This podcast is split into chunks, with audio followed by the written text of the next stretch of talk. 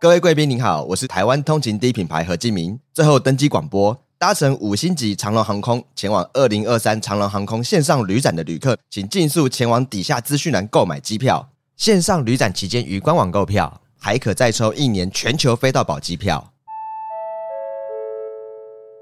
机票优惠舱门即将关闭，请尽速前往购票，谢谢。幸福好时光，我们今天欢迎非常杰出的心理咨询师林翠芬。翠芬你好，Hello，丹如好，各位大家好。嗯，今天要来跟我们谈一谈呢，我请他请很久了哈，但中间有一段时间，主要是我出国去了。他要谈一个我想大家会很感兴趣的主题，叫做财富的心理学，透过金钱的习惯揭露内心的世界。今天就让我们大家来同凑一下吧。嗯，钱真的还蛮重要的哦。我记得好久以前哦，淡如有跟我讲一句话，说钱在哪里，呃，心在哪里。所以钱其实跟我们的心理真的还蛮息息相关。我没有说过这句话，我没那么市侩啊。呃，但我的意思是说，嗯，人心是这样啦。你只要有利益的事情，他就会去做嘛。只要没有利益的事情，哎呀，你就要用上什么道义呀、什么劝说啊，对不对？嗯，对呀。所以其实呃。金钱啊，在心理学上啊，可以看出非常多的呃面相。嗯，其实我觉得钱这件事情可以看出你有没有心理的安全感。对，其实有很多人从小的历程过程中啊，如果曾经有遇过一些创伤事件，有没有？比如说家里曾经负债啊，曾经被追债过，或者是说呃你在那个呃人生的旅途中，曾经呃因为钱的关系而捉襟见肘，或者是说呃你在呃。从小成长的历程中，因为钱而曾经受屈辱过，因为有些人可能不得不低头啊，是长期的，因为为了赚五斗米而折腰啊，然后受过很多的屈辱，所以这些其实都会影响我们的人格跟心理哦。这从我们的历史上还有政治上哈，我都没有说现代的，就看得很明显呐。当一个人如果哈，他本来是很穷，对不对？当他换了位置之后。他其实想要不贪呐，那真是人性中的一大考验，因为他困窘过，你知道。但是如果有人，你这从小就是非常的这个富裕的长大，你还贪，呃，基本上他要的可能不是那个，也许是权，也许是色，也许是名，但是他在就因他没有匮乏过，所以他就比较没有那么贪心。嗯嗯，所以你从钱、金钱的使用啦，还有就是呃，你非常多你的人生啊，一定脱离不了钱。就像最简单的啊，我常很常遇到那个状况，就是呃，在做咨商的时候，为了钱而争吵的啊，多的不得了。那他们为什么要来做咨商？他们应该去法院呢？请问，为了钱来做心理咨商是为了什么？呃。因为他们有非常多价值观不一样啊，所以有些时候你就会发单单一来做智商，还是两个人来找智商师说，来来来，你们协调我们两个人的金钱上的不平衡，不可能嘛？嗯，其中一个人通常都是呃连带的，就是但是钱常常占了一个很大很大的一个呃议题呀。像我就有遇过蛮多的哦，也是跟钱有关的，嗯，但是那个心理会。因为钱会影响到你的心理，有时候会不平衡，或者是说会觉得呃太委屈，或者是说会觉得太压抑。因为譬如说，如果你结婚了，对方呃控制你的财务，其实还蛮多父母都用金钱控制小孩的啊。是，嗯，你如果不乖，或是你不听话，或是你不怎么样，那。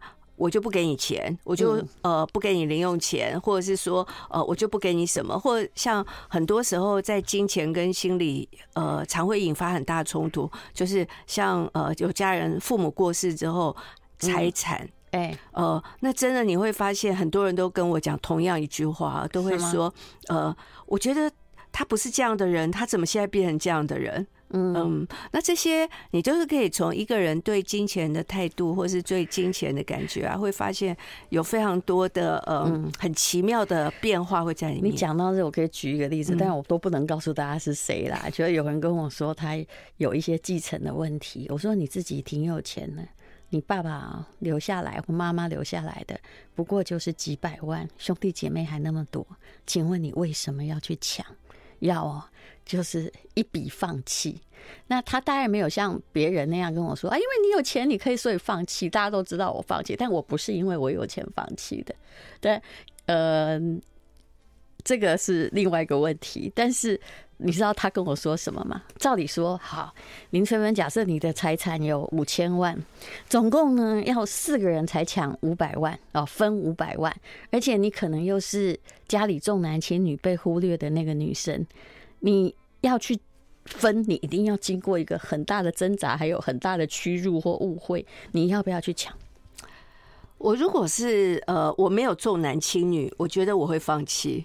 但是如果我曾经被重男轻女过，哎呀，你真的非常的聪明啊，我大概就不要放弃。因为觉得。从小他们就是被重视的人，我就是被轻忽的人。那现在在分这些财产的时候，他就是要看你们怎么对我。呃，为什么你们还要轻忽我？我不要再被轻忽了，我一定要被重视。你很理解这个，完全就是他的心态。他就跟我说：“我要看他们怎么对我。”他就是一副哦，带着刀跟枪要进去。其实他要去抢他一个他不要的东西。嗯但是我就拍拍他的肩膀说。重男轻女已经是一个事实。事实上呢，哦，而且人都过世了，你没有办法讨回公道的。我们要不要这时候不要去受伤，也落得一个呃家庭里面的成全？因为其实你是真有钱呐，可是你看他那那个，但他心里不平衡，是那个结过不去。呃，就你说的，嗯，所以有时候我觉得啦，我们看心理啊，尤其是呃，你你去。看一个人怎么花钱，其实可以看出非常多心理的现象啊。像我有些时候会觉得，呃，像你会不会有？像我自己可能有时候会有，就是就是很辛苦工作之后，会有一种犒赏跟补偿的心理，就是说，哎呀，对自己好一点吧。我这样万一没不行的话哈，我晚上哈半夜哈那天我如果真的觉得很累，然后又已经没有力出来，呃，跑步对我也是一种犒赏，可能跟别人的状况不一样。但是真的连步都没办法跑的时候，我会发现我会乱买东西，我会在网络上乱滑，然后哎，第二天早上我忘了买东西，送过来我才发现那东西其实不太需要啊，所以你就想说。像你说网络乱滑，有些人心情低落的时候也一样会买东西，就是自我弥补嘛，对对吧？就是你高兴的时候说要庆祝买一下，不高兴的时候呢，去调整你的心情，就改变你的心情。对，像这种啊，因为你买东西的时候你是被重视的、被需要的，人家需要你的钱。另外啦，有些时候你看，你看，尤其现在买东西真的太方便跟太容易了，对，连出门都不用出门。I like 散幸福好时光，今天我们欢迎的是心理咨商师林翠芬。那么林翠芬是我哇多少年的朋友，我我好多年啊，都不要算了。所以我们大概是开始工作就二十岁的时候就认识了吧。刚谈的是财富心理学、补偿心理，好好犒赏自己。其实我觉得，如果是在限度内，你本来赚钱哦，就是在促进经济、活化经济嘛，这是必要的呀。所以半夜乱滑，只要送来的不是一台冰箱，应该都没关系。不要占领空间啦，对，不然就可能就会变囤囤积症了。我买东西只有一个东西，就是我只会想最后一招，就是请问我买的哈会不会非常懊恼而无法处理？不然其他都好事，对不对？因为你可以付啊，而且我会送给别人啊。大家都知道我很喜欢送人家东西，就是我乱买的。有有，我也收到蛮多的。另外有些时候啦，我觉得现代人买东西啊，除了调节情绪啊，呃。有些人真的还蛮有占有欲的，嗯。呃，就是我不晓得你有没有遇过哈，就是他所有喜欢的东西，或是他看到的东西，他一定要买回家，他不去占有这样东西。可是你真的觉得他买回家之后会用吗？其实也不一定。我有遇过，呃，大小姐包色的啦，对对对，哦，因为反正他家也有钱，嗯，那比如说买一件皮裙，他就啊，除了那个颜色不要之外，我全部都要，嗯，可是这个人家就是有钱就任性，就这句话呀。这有什么状况吗？嗯，但是他有些时候，呃，如果说我进一家店啊，所有东西我可以不用看价钱，我喜欢就买。呃，虽然除了任性以外啦，也会感觉到在心理上会感觉到我要什么就有什么，其实是会有一种呃成就感或满足感，或者是说会有一种飘飘然的感觉，就是我好像无所不能。有时候你是去买一个尊重跟地位，我后来分析，很多人到名牌店那种不看，因为那个一不看哈，会跟你想象中差一个零，你知道吗？他不看是因为。其实越尊贵的店哦，那个店员俊男美女越多，那他会很热络的招待你，对不对？其实有时候你也自己看一看，说这个只是做工稍微好一点，穿上去也没有人觉得我比较好看，可是那个尊重感是一个心理安慰，还是释放的？是一种自尊，嗯嗯，因为譬如说，呃，你如果进一家店，你会受到一个非常非常礼遇，嗯，然后会非常给你一个专属的空间，哎，给你看东西，像像有些或者就是关店，有没有？整间店帮你啊，封封管。对，以前有个夫人就很喜欢讲，对，因为这种就是我刚刚觉得这也是一种呃独占的感觉，是呃只服务我一个人，然后呃我在里面所有的人都伺候我。那那种其实也的确会有一种在自尊上啊，跟自我价值感，会觉得。自己好像是最重要的人，是非常喜欢觉得自己是很重要的人，嗯、那就会特别喜欢这样子。嗯、那像我的话，我就觉得我比较喜欢买到物超所值的东西。嗯，然后你就会我们应该是同一派的，我就是觉得不是那个东西便宜或贵哦，嗯、而是它跟它的价格与价值符不符？啊、对，嗯，就是物超所值，就觉得嗯，我买到世界最便宜又最好的东西，那就会觉得超开心的。那每一个人在买东西的时候，其实也是满足自己的心理需要啊。像我，我也遇到有些人买东西，其实是为了要炫耀。以前我有一段时间啊，是在那个呃美容美发工作，是是。然后在美容美发工作啊，就会遇到有些呃人，他可能嗯、呃、很低调，嗯。呃，可是他可能呃穿的衣服啊，或者是戴的饰品啊，可能他来洗个头哦，他全身上下的呃装扮可能就达到好几千万，因为他可能戴的饰品就是非常的昂贵。嗯，可是他不会一直去告诉你这是什么品牌，他就是来了之后，但是大家都知道，可能他是呃真的。蛮价值不菲，可是有些人他来呃，就是呃做头发做造型的时候啊，他就会一直跟你讲说，哦，我这是什么品牌？哦，我还遇过有一个客人还蛮有意思，他会说，呃，他买了一个呃某某知名品牌的呃。狗链，嗯，然后他就说他家的狗啊，也要非常喜欢这个品牌，一定要用这个品牌才可以。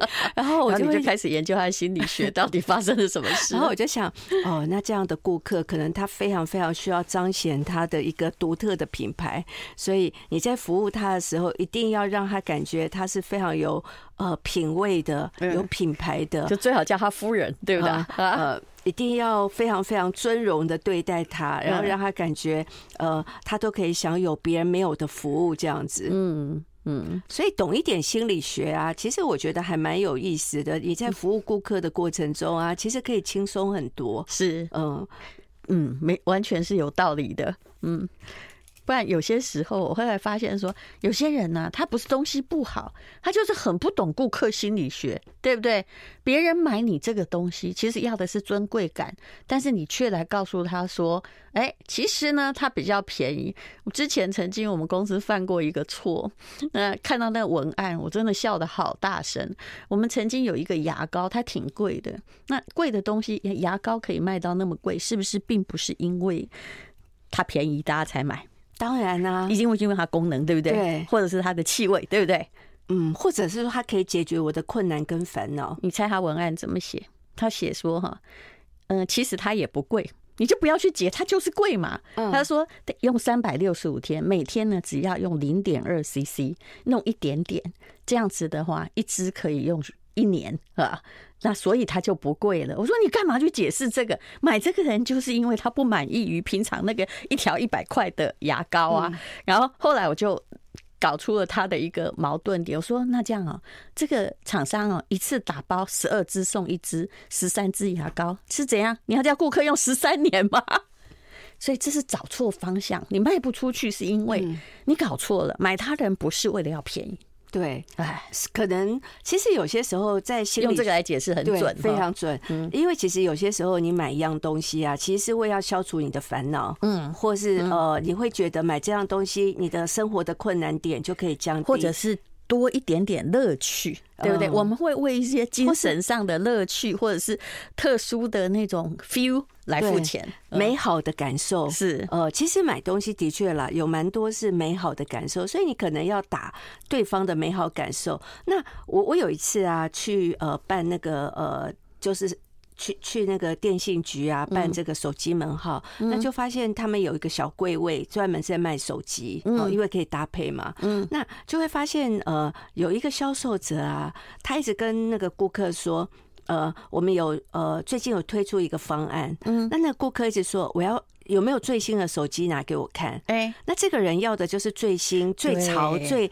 他就是要 iPhone 十五嘛？对呀，就最顶端的手机。结果他推荐他便宜的，他推荐他有一个套装组。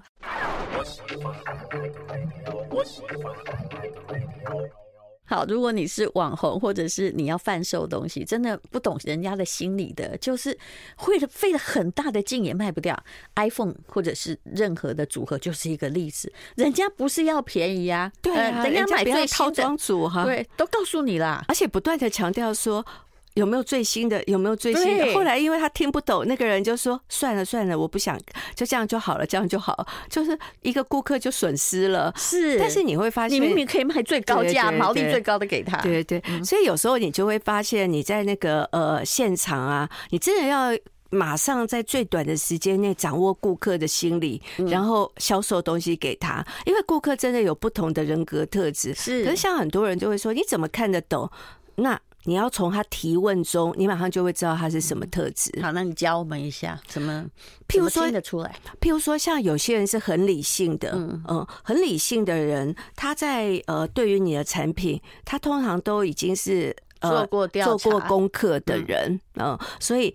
呃，他会跟你说，哎、欸，你这个材质是什么什么什么什么的，是不是？那你就会知道他是做过功课的，他是行家。对，嗯、那你这时候不要再去跟他讲一些浮华的话，嗯，你就会跟他说，对，你说的很对。然后这里有什么，或是说这这几个都还蛮符合你的需要。那他们的优缺点是什么？你用理性的方式去跟他沟通，比较容易、嗯、呃成交。而且就是你不要再说服他了，对，他可能比你还在行，对，这是常发生的事情。然后。你要的话，你就是非常理性的来跟他要，你要把你的专业拿出来。所以有些时候卖东西，我个人觉得还是要有一点专业。嗯，你专业才能够知道专业的思考是什么。对，所以我很怕有时候会不读书的人嘛。我随便举一个东西就好。我以前在做宝石的节目，那就有人会来跟你。就是你也许只是到一个专柜上去看一看，然后珠宝展去看一看宝石，然后我就遇过一个人，他来跟你说：“哎呀，小姐，你看这个真漂亮。”然后我就问说：“这红宝石有烧还没烧啊？”对，这就是专业。对，你一听这种你就知道了嘛。对，然后他就说：“啊，这是一度烧，可是我告诉你，现在国际一度烧的比没烧的哈还贵，因为比较漂亮。”我心里想，我就不要再跟你讲下去，这胡说八道的东西，马上掉头走。那就是他讲错了嘛？是，而且他还想要说服你，你一听就知道别人是专业，嗯，所以如果像这样子啊，你就呃会感觉到。理性的人最不喜欢人家没有做功课又乱讲，对，然后你马上这个跟信赖有关。嗯，如果是越高的单价，越需要信任感。嗯，越低的单价，也许说买错就算了。对，那像你刚刚说的红宝石这种，就是高单价。是，还有像房子高单价，嗯，车子高单价。那高单价的东西，你购消费的频率一定是很低的。是你不能跟他说，哎，这蒙啊包不要紧哈，他快要迁走了，虽然现在在你家后院。嗯，另外一种类型的人又不一样哦，就是他，他是他都是那个领域当中的一个呃呃，就是意见领袖，他是创新型的人。那创新型的人是消费力是最高，而且他都会最好。像我刚刚讲的那个买手机，他就是创新型的，他都喜欢最新款，他都要体验，体验了之后他再去跟人家讲说，哎呦，我觉得这个好用还是不好用，所以。每一个创新型的都有可能在不同的，譬如说电影，他一定看首轮，对，他而且一出来马上就去看，然后呃，产品一定他会买最最新的，不会买旧的，不会像我这样，我一定会等三 C 哈。你好，你要抢你们去抢，等它稍微拉给，除非我我我换 iPhone 十五是因为我摔坏它了，不然我不会马上去换新的。对，像这样子的话呢，你就会发现每一个人类型是不一样，所以像创新型的人，他马上就会让你知道他喜欢最新的。那另外有一种消费者很妙哦，这种很多。是顺顺从型的，嗯，他通常这样的百分之八十是顺从顺从型的消费者去买东西的时候，他会没有主见，嗯，然后他通常会带个伴去买，然后你马上从他们的对话里面就知道他是顺从型，他就会问你说：“哎，你觉得我买这个好不好？你觉得好看吗？你觉得我适合吗？”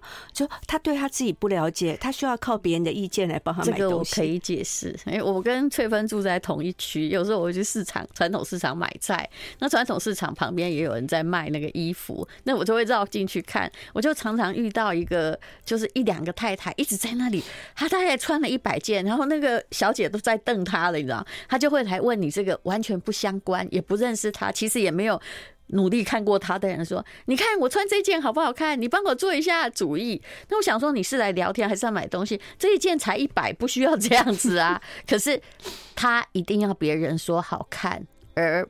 不然他就不会下手，他就一试再试，在那里犹豫。可是我都很想告诉他说：“你这样人生就用掉了，你知道吗？”嗯，可是对他来说，时间可能没关系。哎，对，他可以打发时间。所以每个人要的不一样哦。所以他在那里试穿，也许对他来说也是一种乐趣。可是他需要有人给他意见。对，嗯，就是什么？要是有人来跟我说：“哎呀，小姐，我只叫你在那边比。”让他跟他跟我讲说：“哎，穿这件很精神。”或者是拿一件花花的衣服给我说：“哎，这。”件很适合你，我都是很想瞪他，你知道吗？我想说我自己选就好了呀。可是有些人要的不是这样。对，那像这种顺从型的，啊，如果他这件衣服买回去之后，有一个人他最重视的人，譬如他先生说：“你怎么买这个难看死了。”他就会去觉得说：“那不是我挑的啦，那是谁谁谁叫我买的。”这样子会比较。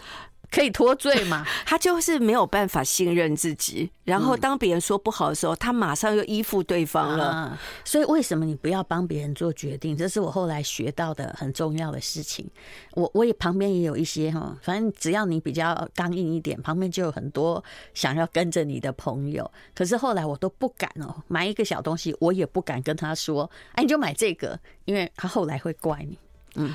因为万一，因为像这种顺从型的，他回去如果有人说不好，他马上就会觉得对，而且他会反应给你，他怀疑你赚了他的钱。嗯，另外，如果遇到这种型的。那你可能就是真的就是会知道，呃，要去问问。如果你是销售者啦，他说：“哎，我不知道我先生会不会觉得好不好看。”那你可能要把他先生的意见也摆出来。你那时候如果你很主见的跟他讲说：“啊，先生的意见不重要，你自己喜欢比较重要。”啊，不行哦，他会回去跟他先生说，他先生的意见很重要。翠芬说你先生的意见不重要，说我先生意见不重要，还暗自帮你结仇。其实我最很怕这个。另外，嗯，你让我想到我有一个台大同学，我真的。不知道他怎么了，他其实是后来他很早就念了博士，你知道？可是我不知道他的不自信已经累积到那地步。有一天半夜他打电话给我，后来我就把他的电话偷偷封锁，不骗你。他就打电话给我说：“吴丹，我现在在跟我先生吵架，他跟我说 A B C D E，我要怎么办？”你知道我当时太热心，我就回了一句说：“那你就告诉他，呃，F 啊，就这样子，好吧。” I like 幸福好时光，今天来的是心理咨商师林翠芬。哎，那个书打一下，虽然你新书还没出，嗯，旧的还买得到吗？啊，当然买得到啊，有一本很厚的 哦。从说话洞察人心，哎，其实从一个人的讲话，像我们刚刚就有说啊，从顾客讲的每一句话，你都是可以了解他。好，刚刚我讲到了，有个朋友，台大同学，博士。半夜打给我嘛，然后我就回答了一个跟假设我回答，他说我现在这样实在太可恶了，我要怎么回答？我说如果是我，我就怎样？好，就是他就说你再讲一遍。我说你要干嘛？他说我要把你笔记起来，我等一下就去跟我先生说吴淡如这样教我，我吓个半死啊！你不能怪我把他封锁掉了，因为他会害死我。他先生我不认识啊，可是他却你要有勇气回啊。不然你就不要为自己声讨公道，对不对？啊。不过他这样的心理啦，有一点就是说我拿一个更专，就更有权威，哎，或者是大家都知道，然后说是他教我要这样对你，他跟我说你就是这样的人，然后这样子他可能才会觉得呃这样是有效的，这也是一种啦，用一个更有。更有力量的人去跟另外一个人说，他可能会觉得心理上比较强一点。那亲爱的，你觉得有用吗？其实会有更反的效果，对不对？如果说对他自己啊，他比较讲得出来；如果他自己他讲不出来，但对他先生是没有用的，因为其实他需要去了解他先生，就是说，到底你先跟你讲这句话。然后，呃，他就要跟你讲的真正的意思是什么？你怎么回应对你自己比较有帮助？你觉得拿权威来压我有用吗？啊，那当然没有啊。对，因为我们两个彼此很了解嘛。就我们公司的同事也曾经因为有一件事情，明明我知道这个东西我是专业，然后他比如说这种状况就这样，好，他觉得林翠芬是你的好朋友，你们两个在这方面都很专业，他就说啊，可是我给林翠芬看过了，林翠芬说这样也算合理啦。你可以知道，我应该是发了很大的火。对对，我我就是跟他讲说，你不要拿我的朋友的权威来压我，除非我是一个新进入者，除非我没有读过书，否则那样没有用。哇，他吓坏了，你知道？可是这其实是一种禁忌，不要拿谁来压谁。有些时候他会这样做啊，他可能不了解呃你的心，你的你的特质，然后他可能是保护他自己，哎哎，他其实是启动防卫当中说的呃，就是呃。拖另外一个人下水，对，其实这招很糟。他说好，哎 哎，A 说好，B 也说好，C 也说好，这么多人说好，你怎么会说不好？结果最糟的是我去问了那一个，比如说我去问了林翠芬，林翠芬说没有，他没有来问我，他死的很惨。那这样就更不是更不行了。常这样嘛，所以有时候你从买东西啊，你真的可以看出各种不同的呃消费的一个行为，可以了解这个人。像有些人真的很犹豫，像你是属于干脆型的，嗯，我知道。知道你连买房子都很干脆，什么东西啊？是你吧？你知道林翠芬现 你还住在那间房子？对对，那是我们三十年前，不知道为什么呃。我们两个一起去看房子，然后我就跟林翠芬说：“这也不错，而且价格很可以呀！”哈，其实就在我家附近。我其实是希望林翠芬常常来我家吃饭的，结果他就刷了卡，那时候连头期款都没有，他就把房子买了。你说，如果你继续等下去，那房价现在涨几倍？好歹涨一倍了吧？嗯，所以有些时候啦，我觉得我买东西也算蛮干脆的。所以人是一丘之貉，干脆者跟干干脆者才能当朋友。另外有。有些人真的很犹豫哦，就买任何东西都很犹豫不决，因为都很怕有不好的后果。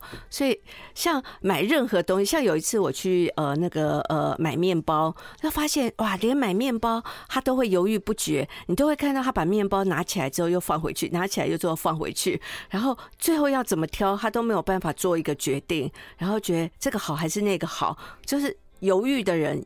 有些时候你就会发现他很太怕有不好的后果，太怕选错了。其实最后他买回家之后又会觉得啊，我买错了，我应该买什么面包才对。可是真的我我没有办法哈，跟这样的人合得来。我曾经跟一个朋友去，然后这个他看了一个东西，看了三次他都不买，然后还要看第四次的时候，我是直接付钱帮他买回来送给他。就请你不要脆行，请不要再折磨我了。他是很犹豫，不过他的犹豫有得到一点好处了。不行，后来我觉得我害了他，最后有人帮他买单了，这样受不了了。但有时候你也会发现啦，很多人会遇到那种小细节减型的人，嗯，就是他去买东西会一直跟你要东西，说呃，那你还有没有什么可以送我们的？那我觉得很有趣啊，连我们来做心理咨商啊，都会有人。要跟我们撒娇哦！有，还我在菜市场也看到很多那个小姐都说：“哎，我也不是老板，我都已经就价格都已经剩下一件一百块了，你现在是怎么样？这样我活不下去啊！”我常听到这种争论，所以像你就会发现小七节俭型啊，最重要他一定要占到便宜。他如果没有占到便宜啊，他就会觉得心里很不舒爽。嗯，所以你真正要的是要让他占到便宜。嗯，你到底便宜他多少？有时候很难说，不重要，而是要让他多跟葱也没关系，要感觉到他占到便宜。所以如果说一个很喜欢占便宜的人，他觉得你很大方，会对他很好，那即使你只给他一点点好，他也觉得得到一个很大的便宜。可是如果相对的，他如果觉得你很你很小气，你都不会给他好处，即使你已经放了最大利多给他了，他还是觉得他没有占到便宜。这是一种心理上的诉求。那像呃，我曾经有遇过了，有人就会跟我讲说，他说呃。医生跟他说：“哈，我们的智商费用只要多少钱？”我一想，不太可能，因为我们医疗业哈，在诊所是不太会杀价的，是是，是不会有人跟我说。呃，杀价是一个 对行业很不利的行为嘛？因为我们这行业真的没有杀价这回事。嗯，然后我就想说，哦，好，我绝对不会跟他说，怎么可能？我们这个领域不太会有杀价的情形。我就跟他说，好，我问一下医师。好，然后后来我就跟他说，哦，医师有跟我说，他真正的意思是什么？这样子好了，我没有办法在费用上变比较少，因为这是呃我没有办法做决定的事。但是有一个部分。呃，在时间上，呃，我可以多给你一点时间，比如说，我们可以多谈个五分钟。哎，你蛮聪明的。那因为我们时间就是金钱，对，所以这样子我也让他觉得占到便宜了。本来一个小时，现在一个小时五分钟或十分钟，对对。那因为他这样还是觉得占到便宜了。你如果一直跟他说，你这样。没有啦，根本就没有这回事。我们这个不能打任何一点折扣的啦。他的心理治疗会越治疗越差。对，然后我需要抚慰他，我了解他真正要的是什么的时候，我就去满足他。但那个满足又不违反我们自己的原则，是呃，也不会让他觉得很痛苦。你这个就跟呢，有些厂商是价格它是固定的一样，但是固定不破价可以。但你是不是在某一些，比如双十一的时候，我还是不破价，但是我比如五瓶送。一瓶，是不是？嗯，那这样子就是大家都欢喜嘛，对，不然他为什么有那个结果？你看看哦，越喜欢占小便宜的，他越买了一堆哦没有用的东西，因为他其实本来并不需要五瓶，嗯。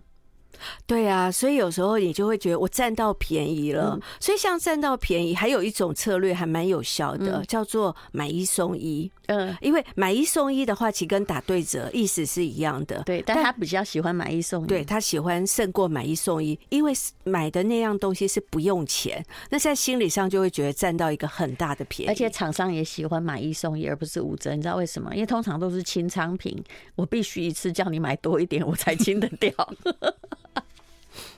所以像这样子啊，如果你懂得一个心理的状态的时候，那你就可以在一个最短时间内给他一个他最需要的。所以很多时候啦，我觉得买东西其实也是一种情感上的一个呃，就是呃被照顾到。如果你照顾到他的感受，也比较容易卖掉你的东西。非常谢谢林翠芬来讲财富心理学，感谢。